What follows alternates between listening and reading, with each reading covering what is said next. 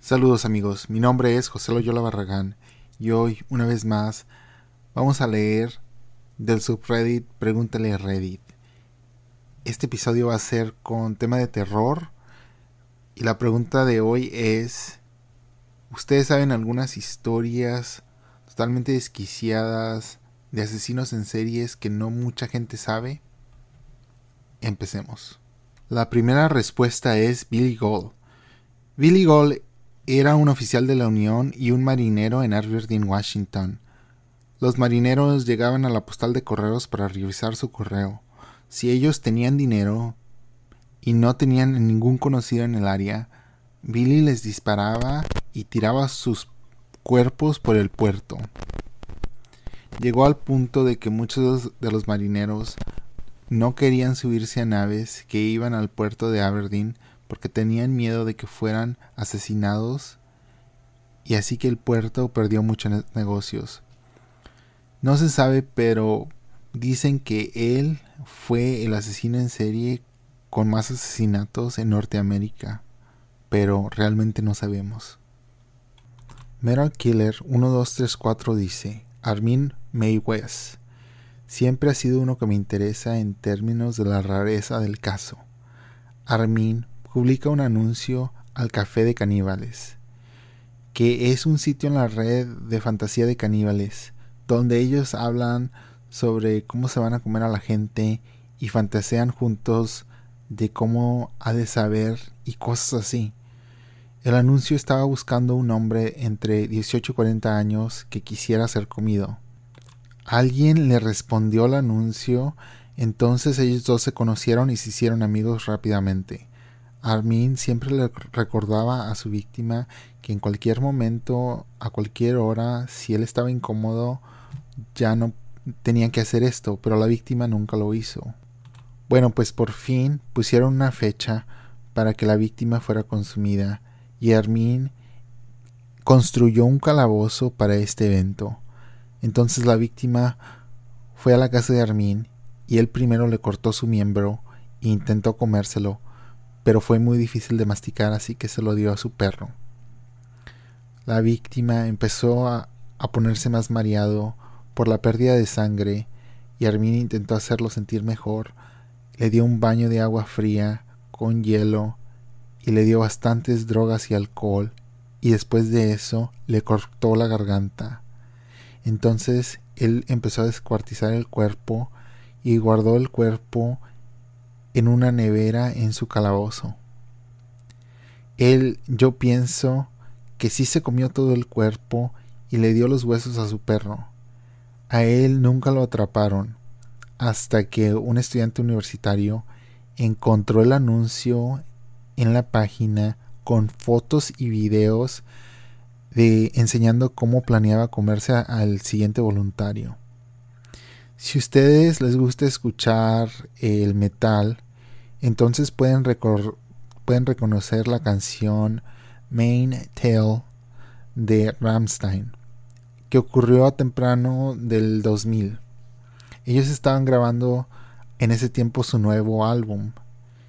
Yo he hecho muchas presentaciones de este tipo en mi clase de forenses.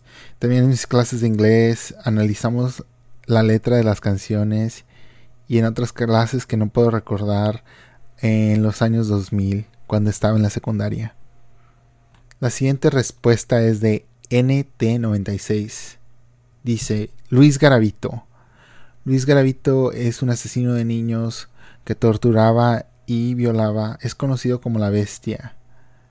Confesó al asesinato de 140 niños entre 8 y 16 años sobre un periodo de siete años en Colombia y los países vecinos. A él se le sospecha de haber asesinado a más de 300 víctimas, la mayoría de ellos niños de la calle. La peor parte de todo esto es de que solamente lo sentenciaron por 22 años y puede que salga en el año 2021. Ay, es un... ¡Qué horror!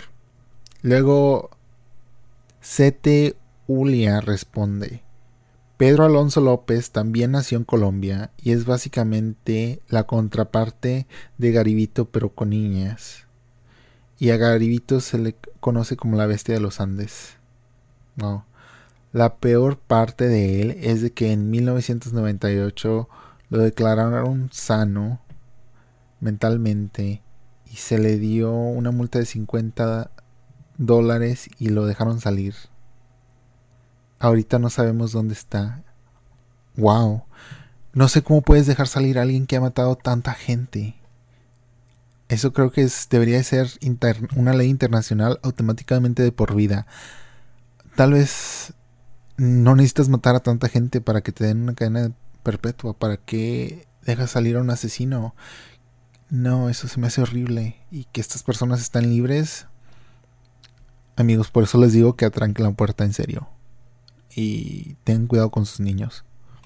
Esta siguiente respuesta es de Spagara 1.11. Y dice, esta no es la peor en la lista, pero vivo en el pueblo llamado West Palm y acaban de resolver un asesinato de 1990 que ocurrió en Wellington, que es un pueblo que está aquí al lado.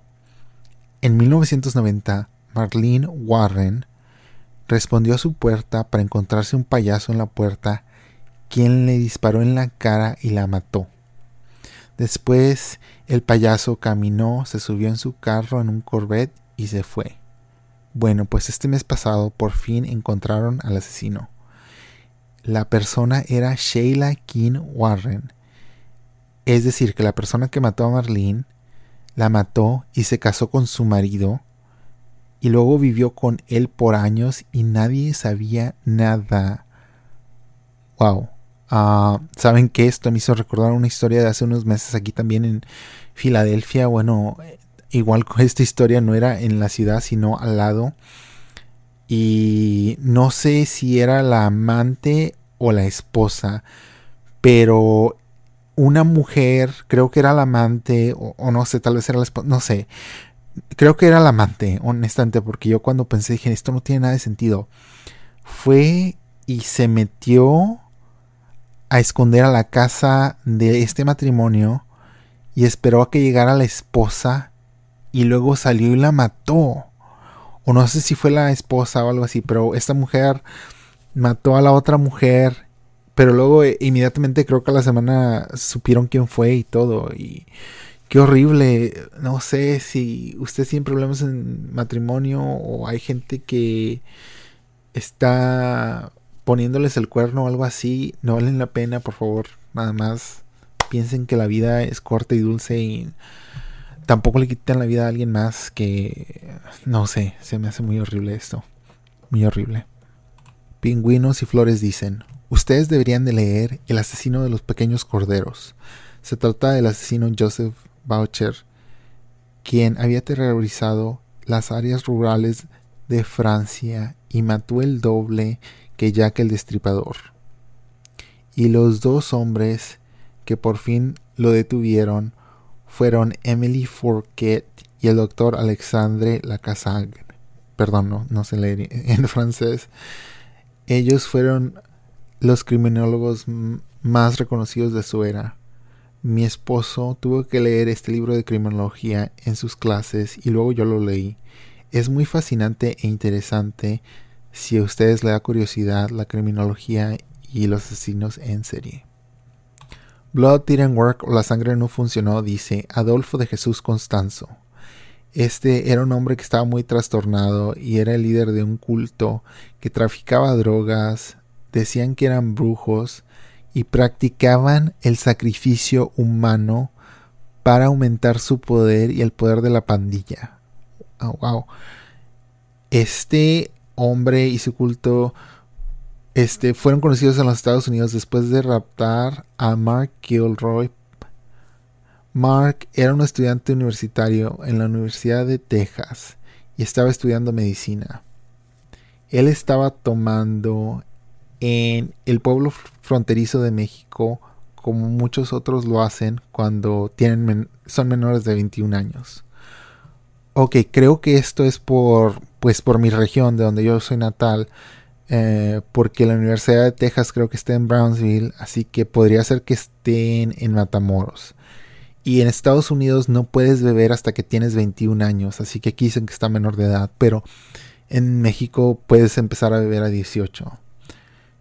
Dice que aquí lo eligieron a él específicamente porque pensaron que si mataban a alguien inteligente estadounidense, les daría más poder a todos ellos.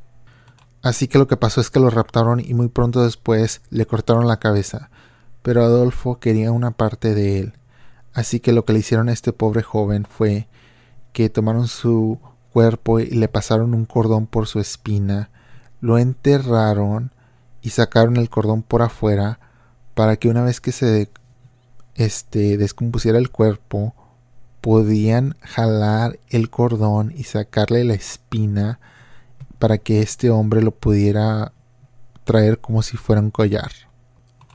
Al fin de todo esto, lo que pasó es de que un miembro del culto le disparó a Adolfo cuando estaban en la Ciudad de México y lo mató. Hay un libro llamado Secretos Enterrados que documenta todo este evento. Qué horror, en serio. Me imagino que esto iba a pasar en los ochentas, no sé, pero creo que esto pasó en Matamoros. Y sí, bueno, antes, en los ochentas, noventas, tal vez a los principios de los años 2000, antes de la guerra contra las drogas, uh, venía mucha gente, no sé, creo que aún ahora la gente lo hace aún, pero no es como antes, como cuando yo era niño, que venían muchos turistas de los Estados Unidos a Reynosa y a, esa parte de México porque pues no se pensaba que era no tenía esa fama de ser un lugar violento como lo es ahora pero aparentemente esto también pasó mucho antes. Creo que esto pasó antes de que yo naciera pero qué horrible. Ah, no puedo creer que algo así haya pasado lo que sí me recuerda a esto son historias que se contaban en el jardín de niños o en el patio de las escuelas cuando íbamos al recreo. Ah, bueno, para empezar, había lugares que tenían nombres macabros, ¿verdad? Como por una tienda, un supermercado que se llama Soriana, hay un puente que se llama el Puente de la Muerte, ¿verdad? Siempre que pasábamos eso en el autobús, todos como que ah, es el Puente de la Muerte. No sabíamos por qué, honestamente. No es un puente, un puente que está muy grande ni nada así. Ah, tal vez se estrellaban los carros por ahí, tal vez no sé qué más habría dado esa fama, nunca supe de que algo malo pasara ahí, nada más que tenía ese nombre.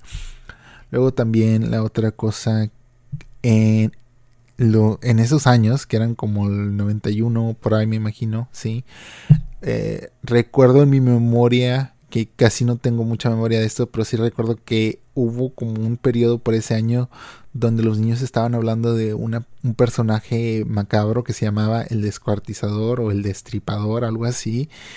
Y no sé por qué, pero tengo esa memoria muy viva en mi mente. Yo creo que tenía mucho miedo de que estaba pasando algo, que tal vez había un, un personaje ahí matando niños. Intenté ver en internet, pero realmente no encontré nada. Así que sospecho que eran nada más historias que los niños decíamos, porque también compartíamos historias de pues películas de terror de Freddy Krueger y Viernes 13 y este del Chucky, cosas así. Así que me digo, ¿sería real lo del destripador? ¿Estaba pasando algo así? Porque está esta historia, ah, aunque creo que haya sido unos 10 años antes o, o algo, o sea, imagínense, ah, creo que eso se queda ahí en la comunidad, pero no sé, y Matamoros está como a hora y media de Reynosa. Ah, pero qué miedo, eh, qué miedo. Esta siguiente respuesta es de Austin Transmog y dice John Robinson. John Robinson asesinó a una mujer, le robó a su bebé y luego actuó como un agente adoptivo. Le cobró a su propio hermano miles de dólares por adoptar a esta niña. Así que lo que pasó es de que este hombre legalmente se convirtió en la tía de la niña y él mató a la madre de esta niña en sangre fría. Y eso es solamente el principio. Ah, en su resumen él también tiene mucho más asesinato y dolor. Pero puede ser que yo esté tal vez exagerando porque cuando estaba creciendo esta persona era mi vecino. Wow. Supongo que esta persona no sabía que tenía un asesino al lado, pero cada vez que escuchas esta historia, sabes que estas personas tienen vecinos y familia y gente en, su vida y todos dicen, pues se me parecía una persona normal o nada que llame la atención y no sé amigos, yo creo que debe de haber confianza en la sociedad, pero también al mismo tiempo no confianza ciega.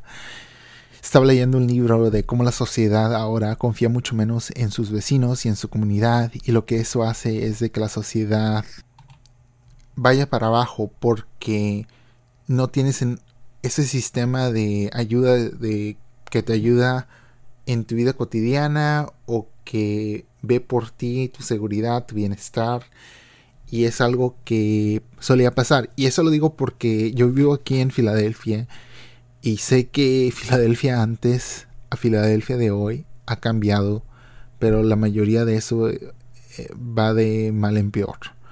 Y hay muchas razones de por qué pero uno de los factores que se puede ver es que la comunidad está perdiendo la confianza entre sí. Y no sé si eso, no creo que esa es la causa, pero ese es uno de los efectos que está pasando en nuestra sociedad, que está empeorando todo. La siguiente persona llamada Homemade Couple dice, ustedes busquen a Albert Fish en Wikipedia. Es una persona totalmente loca y trastornada a más de lo que ustedes podrían imaginar. Lo único que les voy a decir es de que él le encantaba matar y comer a niños y escribía cartas a los padres de sus víctimas. Wow, qué desquiciado. Miss Conception dice, si ustedes nunca lo han visto, busquen a H.H. H. Holmes. Él es un estadounidense muy trastornado. Él tenía un hotel y en el último piso de este hotel hizo un laberinto de asesinato. Él dejaba que la gente entrara al laberinto y luego usaba pasajes secretos para traumarlos y jugar con sus víctimas antes de asesinarlos. Si he escuchado a esta persona, pero nunca he leído mucho porque eso da como miedo, imagínate Creo que, o por lo menos espero que hoy en día algo así no pueda pasar, pero de repente escuchas tantas locuras como esas mujeres que estuvieron encerradas por 10 años en un sótano, uh, en una parte de la ciudad muy regular, que tú digas, ah, pues sí, persona X, aquí no pasa eso, pero no, ¿sabes qué? Aquí sí pasa eso, qué horror, qué feo. Beef Tank Jr. dice, Gilles de Race era un soldado francés que peleó junto al lado de Juana del Arca o Joan of Arc. Él fue y abusó y asesinó de potencialmente cientos de niños. Horrible. Agent Sauce dice Richard Chase. Él es el asesino más famoso de Sacramento, California. Le llamaban el vampiro de Sacramento porque se tomaba la sangre de sus víctimas y se comía sus cuerpos. Él vivía en uno de los lugares más ricos de la ciudad. Wow. Bueno, creo que este es famoso, así que no sé por qué lo incluyeron en esta de no tan conocidos, pero bueno. Eupatride dice, aún he visto comentarios de los asesinatos del páramo. Ellos asesinaban a niños, los torturaron por horas y grabaron todo en cintas de audio. La aparente razón por la que hicieron eso es porque querían ver qué tanto podían soportar. Estaban intentando de examinar su poder de voluntad. No sé muy correctamente el término, pero es algo que leyeron en Nietzsche más allá del bien y el mal. Mi abuelo era un policía en ese tiempo y él me dijo la historia, a mi madre entonces y luego a mí, en cómo fue tan difícil escuchar a esa evidencia y que estaban llorando mientras la escuchaban. Oh, porque creo que yo sé que creo que estoy entendiendo por qué todas estas historias no son muy bien conocidas, muy bien conocidas digo, es porque involucran a niños y la mera verdad como que sé que cualquier crimen es difícil cuando es violento de esa forma tan asquerosa y brutal pero cuando es de un niño es como que aún más, realmente como dice Kill, parte del corazón, porque te da tristeza, pero te da coraje. de que cómo pudo pasar esto en este mundo y no sé, amigos, yo estoy éticamente en contra de la pena de muerte, pero cuando es algo así brutal, bueno, niño o adulto realmente no importa, pero especialmente niños, es cuando realmente digo, ok, en serio estoy en contra de esto. Y la razón por la que digo es de que, que si se equivoca la corte, porque de vez en cuando somos humanos, la gente se equivoca.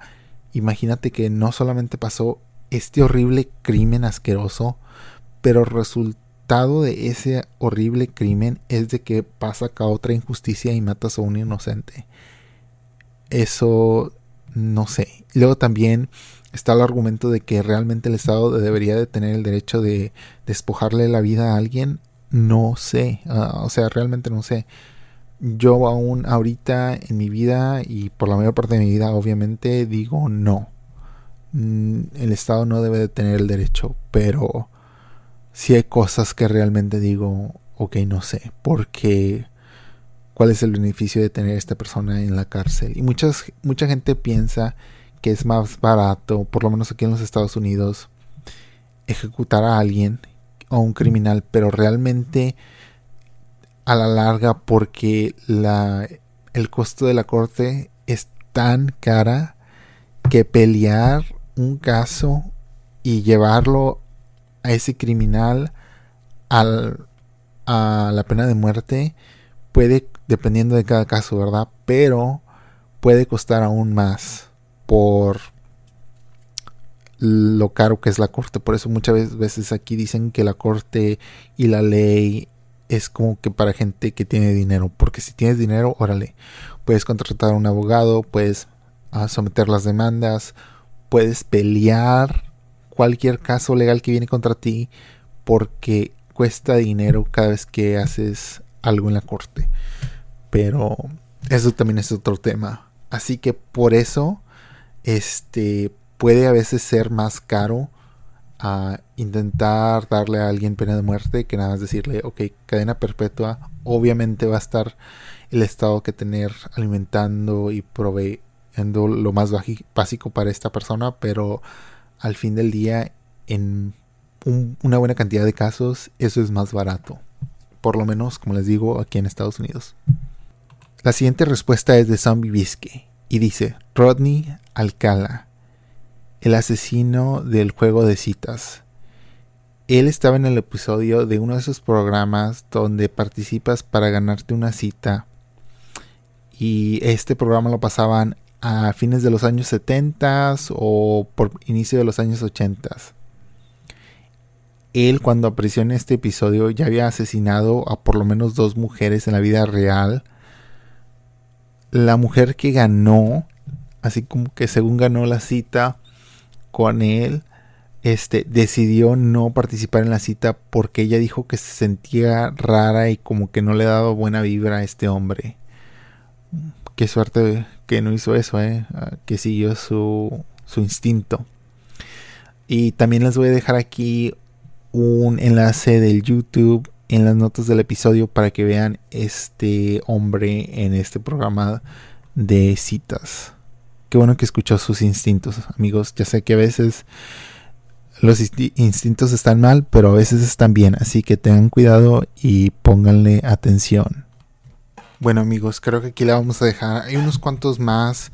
Uh, alguien mencionó aquí en los comentarios uh, de Toy Box Killer o el asesino de la caja de juguetes que dicen que este personaje raptaba a mujeres y luego este les ponía una cinta audiocinta para que escucharan lo que les iba a pasar y las traumaba pero uh, no tengo muchos detalles y creo que hasta ahí puedo ya no escuchar más de estas cosas tan macabras, pero tengan cuidado, estén conscientes, siempre avísenle a la gente dónde van a ir, con quién van a estar, por qué ruta van a tomar. Ahora que ya tenemos celulares y estamos en esta era digital, siempre mantengan todo documentado en su teléfono, díganle a amigos, díganle a gente, díganle en su familia.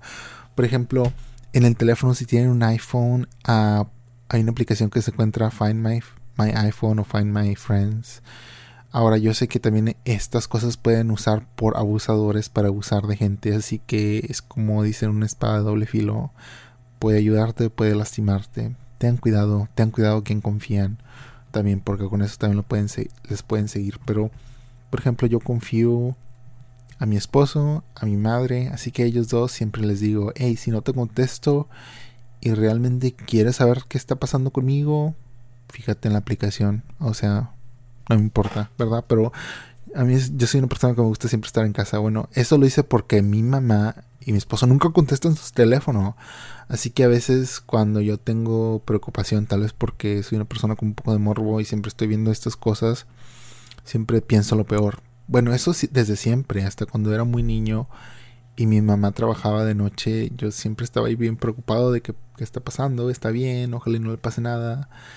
Y pienso, bueno, si en, aquella época hubiera tenido eh, el celular y pudiera ver y digo, ay, viene bien la pecera, ok, está todo bien. Pero eso es todo. Cada quien haga con lo que se siente incómodo. O sea, yo a veces tampoco respondo, así que si realmente quieren saber dónde estoy, órale, ahí le pongo a mi familia, estoy aquí. Pero tengan cuidado amigos, atranquen la puerta, tengan eh, tengan una lista de números escritos por si se les pierde el celular o algo.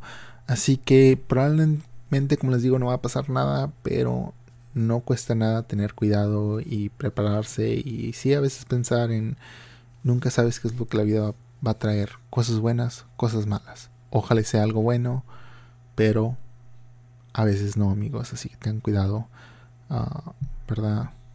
La vida viene. Ah, y viene rápido. Así que cuídense y espero que todos estén sanos y salvos, felices y contentos, con comida, con su casa, con suficiente dinero para pagar las deudas y mantener todos los servicios a la fecha. Sé que este es un año difícil para mucha gente, así que cuídense y gracias por escucharme. Yo soy José Loyola Barragán esto es Historias de la Red. Hasta la próxima.